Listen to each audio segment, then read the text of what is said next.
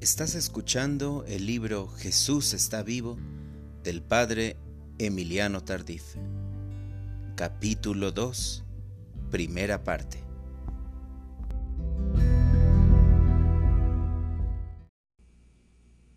Nahua. Después del año que supuestamente debía pasar en el hospital, regresé a la República Dominicana. Mi superior me destinó a una parroquia de la ciudad de Nahua. Al llegar convoqué unas cuarenta personas para darles el testimonio de mi curación. Recuerdo que invité a los enfermos a pasar al frente para orar por ellos. Para mi sorpresa, había más gente en el grupo de enfermos que entre los sanos. Esa noche al Señor se le ocurrió sanar a dos de ellos. La asamblea estalló en gran alegría y los sanados daban testimonio por todas partes. Así, humildemente, comenzó una historia que no nos imaginábamos sería tan maravillosa. A partir de las curaciones que el Señor realizaba, nuestro grupo se asemejaba al banquete del reino de los cielos. Los invitados eran los cojos, los sordos, los mudos y los pobres. Cada semana el Señor sanaba enfermos. En agosto sanó a doña Sara que tenía cáncer en la matriz. Ella estaba desahuciada y la habían regresado del hospital para que muriera en su casa. La llevaron a la reunión y durante la oración por los enfermos sintió un profundo calor en el vientre y comenzó a llorar. Poco a poco se dio cuenta que la enfermedad desaparecía. A los quince días estaba completamente sana y volvió al grupo de oración para dar su testimonio, llevando en sus manos su mortaja, los vestidos que sus hijos le habían comprado para el día de la sepultura. La gente venía en gran número. Todos cantaban con alegría y alababan a Dios espontáneamente. Ante las curaciones y prodigios, estallaban de gozo y contaban a todo mundo lo que pasaba en la parroquia. A raíz de estas reuniones tan festivas y hermosas, algunos sacerdotes comenzaron a decir sarcásticamente El padre Emiliano se sanó de tuberculosis, pero se enfermó de la cabeza, porque oraba en lenguas y creía en el poder sanador de Cristo, afirmaban que me había vuelto loco. El Señor nos dijo mediante profecía, Yo trabajo en la paz, les doy mi paz, sean mensajeros de paz. Comienzo a derramar mi espíritu en ustedes. Es un fuego devorador que va a invadir a la ciudad entera. Abran los ojos, porque verán señales y prodigios que muchos desearon ver y no vieron. Yo lo digo y yo lo hago. Estábamos delante de la obra del Señor. De eso estábamos seguros. Los milagros continuaron tan numerosos que no los podría contar. Parejas que vivían en concubinato se casaron. Jóvenes fueron liberados de las drogas y el alcoholismo. Era la pesca milagrosa. Después de haber pasado mucho tiempo lanzando el anzuelo, ahora el Señor llenaba tanto las redes que hasta se me imaginaba que la barca se hundiría. Jesús estaba liberando a su pueblo de las cadenas de esclavitud. Los jóvenes que ya no se interesaban por la iglesia y la fe comenzaron a encontrar y proclamar que Jesús era su libertador. En un retiro parroquial proclamamos a Jesús y luego oramos por la salud de los enfermos durante la Eucaristía. La primera palabra de conocimiento que tuve fue Aquí hay una mujer que está siendo curada de cáncer. Ella siente un fuerte calor en su vientre.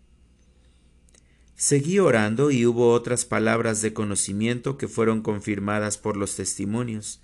Sin embargo, Nadie reportó la primera. Al día siguiente una señora delante del micrófono dijo a todos tal vez se sorprendan por verme aquí. Soy pecadora pública que he pasado muchos años en la prostitución. Ayer quise venir a misa de sanación, mas por la vida que he llevado, me dio vergüenza entrar y me quedé un poco lejos, atrás de la, eh, de la empalizada. Estaba enferma de cáncer. Incluso llevo dos operaciones que no han detenido la enfermedad. Pero cuando el sacerdote dijo que una persona estaba siendo curada de cáncer, sentí que era yo. El Señor la sanó no solo de cáncer de su cuerpo, sino también del cáncer de su alma. Se arrepintió y comulgó al día siguiente. Cuando la vi comulgar con tanta alegría y lágrimas de felicidad en su rostro, recordé el regreso del hijo pródigo, que come el becerro cebado que su padre le había hecho matar. Ella estaba recibiendo al mismo Cordero de Dios que quita el pecado del mundo, purificando su alma y cambiando su vida. Ella regresó al prostíbulo para testificar a sus compañeras con lágrimas en los ojos. No vengo a decirles que dejen esta vida, solo quiero hablarles de mi amigo Jesús, que me rescató y cambió mi vida. Les contó su curación y conversión. Luego pidió permiso para hacer un grupo de oración en el mismo prostíbulo, y todos los lunes se cerraban las puertas al pecado y se abría el corazón a Jesús. Había oración, lectura de la palabra y cantos. El Señor no terminó allí su obra. Después de un año se organizó un retiro para cuarenta y siete prostitutas de la ciudad. Es el retiro donde he visto actuar con más poder la misericordia de Dios. Hubo arrepentimiento, conversión y confesiones. Veintisiete dejaron su antigua vida y según informes recientes, veintiuna han perseverado en el camino del Señor. Algunas hasta se han vuelto catequistas, otras animan grupos de oración testificando poderosamente cómo el amor misericordioso de Dios las ha transformado. De las veintiún casas de prostitución que había en la calle Mariano Pérez, no quedaron más que cuatro. Personas del mismo grupo de oración visitaron todas estas casas y el Señor las transformó. Aquí conviene mencionar otro caso de una de estas mujeres, de las cuales Jesús dice que aventajarán a los escribas y fariseos en el reino de los cielos. Diana fue tocada por el amor de Dios, y ella se entregó al Señor. Sin embargo, su restablecimiento fue lento y doloroso. Incluso tuvo una recaída a su antigua vida a causa de problemas económicos. Cuando se hallaba lejos, el Señor le habló y le dijo, Diana, quien me sigue, camina en la luz y no le falta nada. Ella se arrepintió y volvió al Señor, hasta que se hizo catequista y hoy día testifica con gran poder en los retiros la misericordia del Señor, formando parte de un equipo de evangelización, y ya quisieran muchos sacerdotes el poder que ella tiene para proclamar la vida nueva en Cristo Jesús. Según estadísticas en Nagua, había unas 500 casas de prostitución. Más de un 80% cerró sus puertas. No todas se convirtieron, pero sí todas fueron alcanzadas por el mensaje de Jesús vivo. Incluso varias de estas casas que estaban al servicio del pecado y el egoísmo se convirtieron en casas para grupos de oración. Fue tan notorio el cambio que llegaron a decir Nagua era la ciudad de la prostitución, pero ahora es la ciudad de la oración. Hoy día no hay calle en Nagua sin grupos de oración. Estos son grupos evangelizadores que anuncian y llevan a las personas a un encuentro personal con Jesús vivo. El caso de Nagua nos da una idea ahora de lo que son los carismas en la evangelización. No son adornos accidentales, sino vehículos de evangelización. Hay muchos que niegan los carismas, diciendo que no tienen importancia. Simplemente les recuerdo que Nagua fue sacudida por el Evangelio y cambió su fama de la ciudad de la prostitución gracias a un retiro de prostitutas. Este retiro se llevó a cabo por una mujer que, como María Magdalena, siguió a Jesús y luego lo testificó. ¿Por qué? Porque fue sanada de cáncer. Una humilde curación física desencadenó una transformación social. Así se instaura el reino de Dios, a través de acontecimientos tan pequeños y sencillos que, como granos de mostaza, al germinar dan fruto abundante. ¿Quiénes somos los hombres para desechar los caminos de Dios? Pimentel yo estaba muy feliz en Nagua trabajando con los grupos de oración, mas el Espíritu Santo me tenía preparada una gran sorpresa. En verdad que los caminos de Dios son diferentes a los nuestros, Isaías 55.8, pero incomparablemente mejores de lo que podemos pedir o pensar, Efesios 3.20. El padre provincial me pidió suplir temporalmente a un párroco que se iba de vacaciones. Sinceramente me costaba mucho trabajo dejar Nagua. Siempre queremos asegurarnos con lo que tenemos y este es el gran enemigo para abrirnos a las sorpresas del Espíritu. La vida en el Espíritu es una vida de despojo, de no hacer nuestras las cosas de Dios, ni siquiera lo que llamamos nuestro ministerio. Estamos llamados a ser eternos peregrinos que viven en tiendas provisionales, dispuesto siempre para el viaje, sin boleto de regreso. Solo cuando nada poseemos es cuando somos capaces de tenerlo todo. El 10 de junio de 1974 llegué a mi nuevo destino, Pimentel, que es un pueblo simpático, situado en el centro del país y enmarcado por una fértil llanura generosa en arroz, papa, cacao y naranja, gracias a las aguas del río Cuava. El pueblo es apenas cruzado por una calle sin pavimentar, donde transitan burros y uno que otro automóvil o tractor. La bandera nacional que ondea en la municipalidad es saludada por la esbelta palmera, la acacia y el samán del parque público que está enfrente. Del otro lado se levanta la parroquia de San Juan Bautista, cuyo nombre me hizo pensar que mi misión, como la de todo evangelizador, es de ser un precursor que anuncia la venida del Salvador.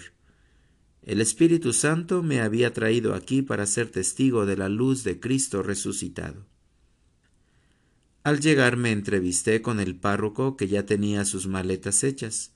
Solo le pedí que me diera permiso de organizar un grupito de renovación, porque sin oración no podía trabajar. A él no le gustaba, tenía miedo.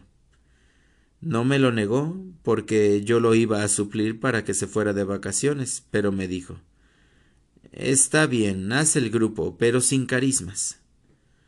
Bueno, le contesté, los carismas no los doy yo. Eso viene del Espíritu Santo. Si Él quiere dar carismas a tu gente, ¿qué puedo hacer yo? Ay, haz lo que quieras, me contestó y se despidió.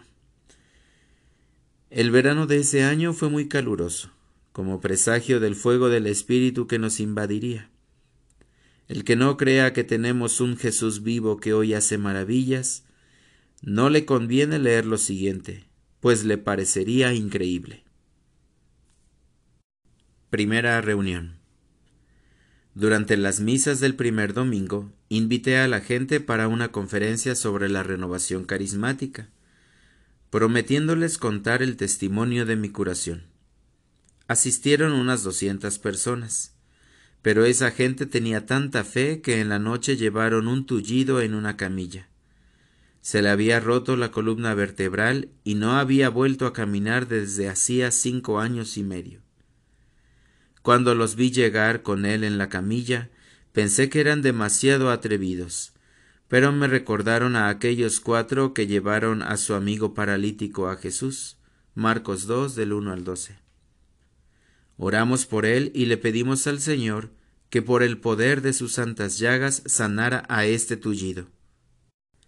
El hombre comenzó a sudar abundantemente y a temblar. Entonces recordé que cuando el Señor me sanó, yo también sentí mucho calor. Así que le ordené, El Señor te está sanando. Levántate en el nombre de Jesús. Le di la mano y él me miró muy sorprendido. Con mucho esfuerzo se levantó y comenzó a andar lentamente. Sigue caminando en el nombre de Jesús, le grité. El Señor te está sanando. Él daba un paso y otro paso. Llegó hasta el sagrario y llorando daba gracias a Dios. Todo el mundo alababa al Señor mientras el curado salía llevando su camilla debajo del brazo. Ese día otras diez personas también fueron curadas por el amor de Jesucristo. ¿Qué sed tiene la gente de oración? Se acercan a nosotros para pedirnos que les enseñemos a orar. Como Jesús, debemos enseñarles orando con ellos. No podemos desaprovechar esa maravillosa oportunidad. Si nosotros habláramos menos del Señor y habláramos más con Él, qué pronto se transformaría nuestro mundo. Es cierto que al Señor le agrada que hablemos de Él, pero más le gusta que hablemos con Él. Segunda reunión. El siguiente miércoles llegaron más de tres mil personas. Entonces realizamos la reunión en la calle porque no cabíamos en la iglesia. Como no se podía hacer asamblea de oración con tanta gente, prediqué media hora antes de celebrar la Eucaristía por los enfermos. Había allí una mujer llamada Mercedes Domínguez. Tenía diez años completamente ciega y durante la oración por los enfermos sintió un intenso frío en los ojos. Regresó a su casa muy emocionada, diciendo a todo mundo que podía ver un poco. Al día siguiente amaneció completamente sana.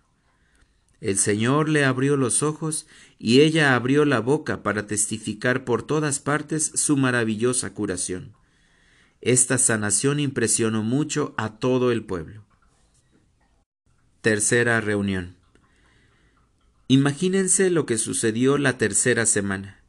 Nos fuimos al parque al aire libre para celebrar la gloria del Señor.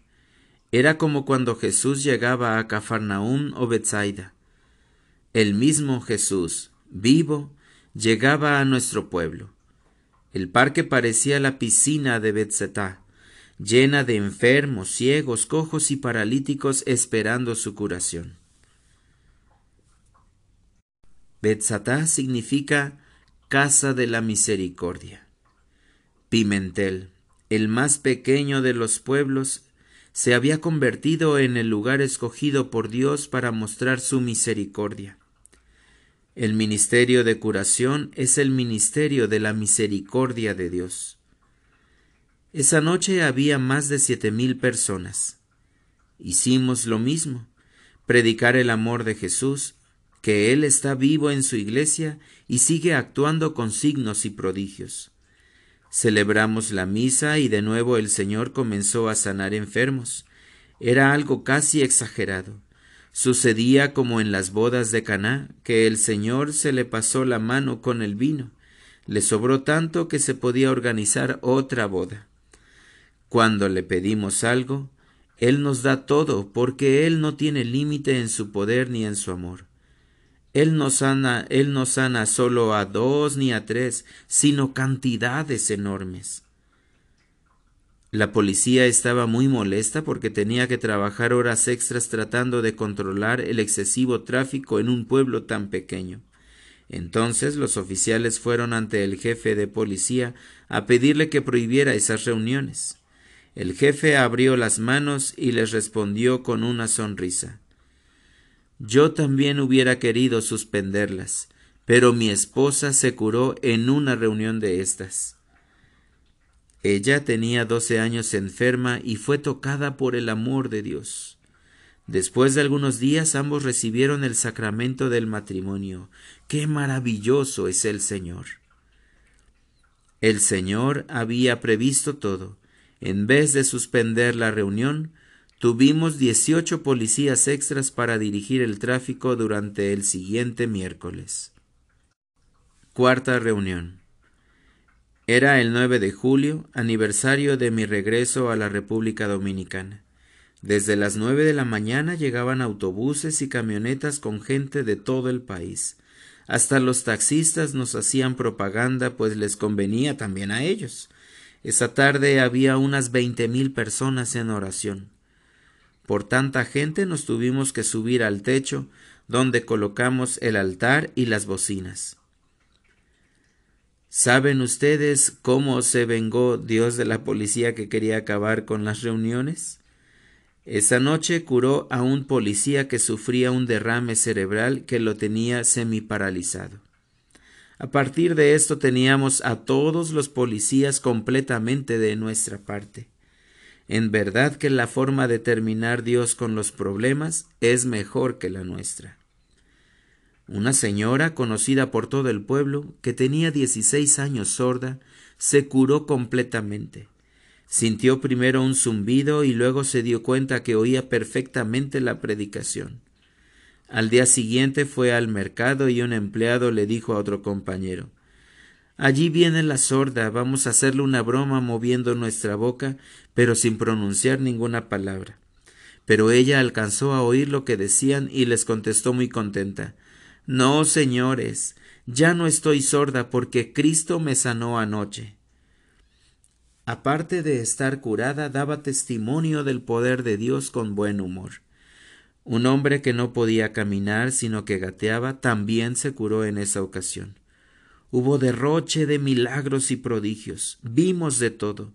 Era vivir a todo color, en vivo y en directo, lo que cuenta el Evangelio. Era Jesús resucitado caminando entre nosotros y salvando a su pueblo. Esa noche hubo más de cien curaciones según los testimonios recibidos. Quinta reunión. Para la quinta reunión nuestro equipo de sonido resultó insuficiente. La policía calculó en base a los metros cuadrados aquella multitud eran cuarenta y dos mil personas. Vino gente desde Puerto Rico, Haití y de todas las parroquias del país. Las calles estaban llenas, los tejados abarrotados y la pequeña carretera congestionada con autobuses, automóviles y camionetas. La gente aumentó tanto por la simple razón de que el Señor Jesús no ha cambiado todavía su manera de trabajo. Mientras nosotros buscamos métodos pastorales más eficaces y acordes con nuestro tiempo, el Señor continúa con el suyo. Él recorría la Galilea sanando a los enfermos. Entonces las multitudes le seguían y él les predicaba la palabra de salvación. Lucas 6, 17 al 23. Hoy sigue haciendo lo mismo. Sana a los enfermos, la gente se reúne por miles y nosotros proclamamos el reino de Dios. Es sencillamente el Evangelio que se repite. Comencé a asustarme un poco, pues era pobre gente, quería tocarme y que orara por cada uno de ellos. Esa noche me arrancaron todos los botones de mi saco y por poco me aplastan. Otro problema era que las personas que habían viajado todo el día no encontraban alimento en el pueblo y regresaban hambrientos, pero llenos del amor de Dios.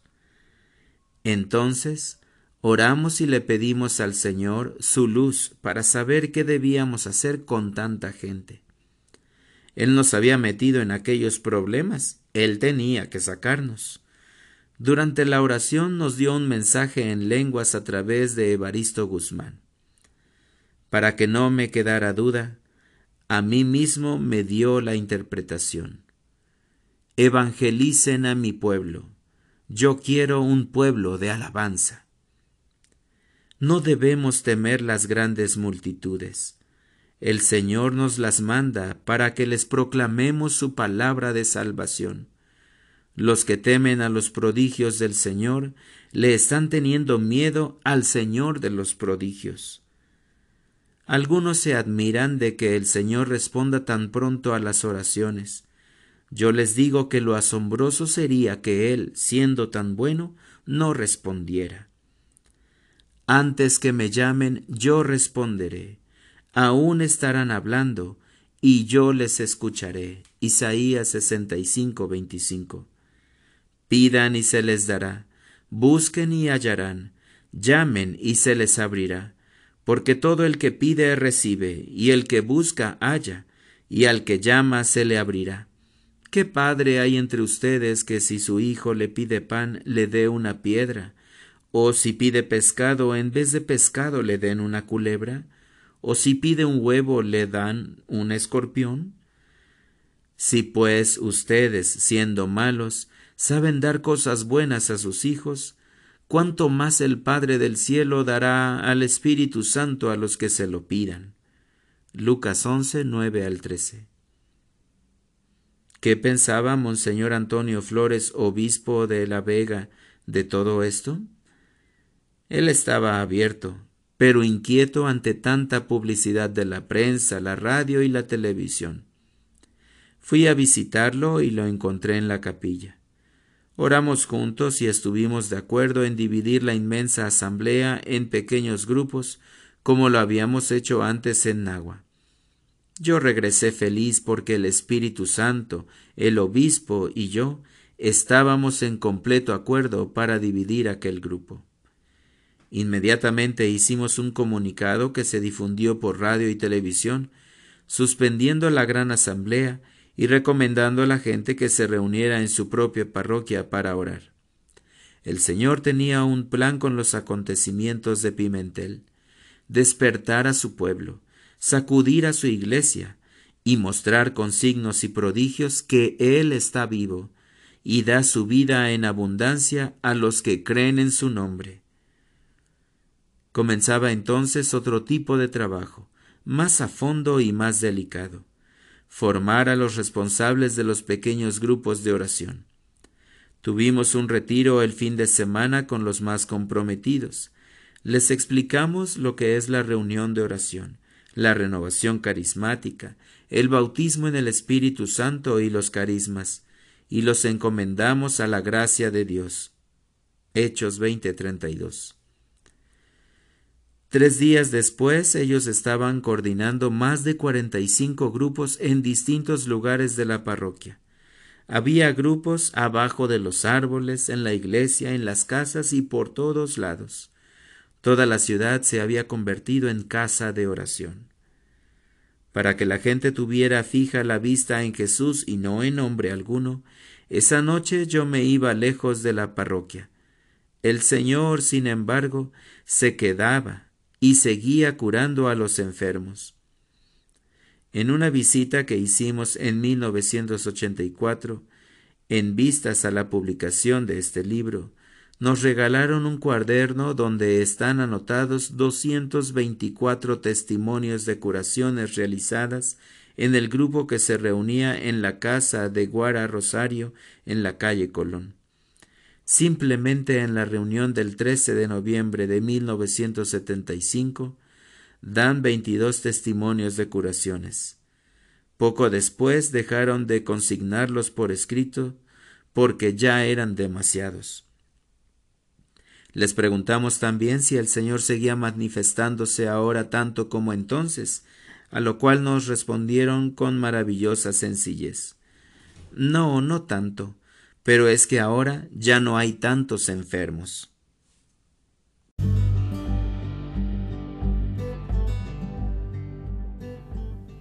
No te pierdas el siguiente episodio y recuerda, Jesús está vivo.